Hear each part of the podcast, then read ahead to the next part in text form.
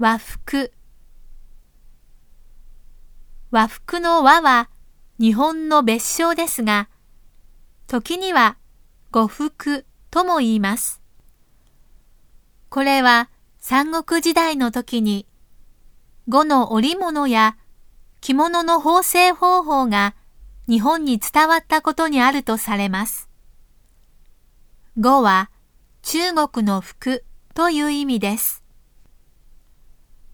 和服は動きにくいですが独特の美観を持ち、動きの制限が逆に特殊な身のこなしを必要とします。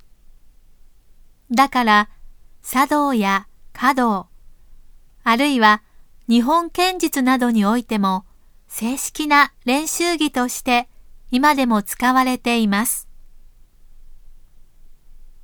また、初詣、成人式、お見合い、結婚式などの式典では、未だに多用されます。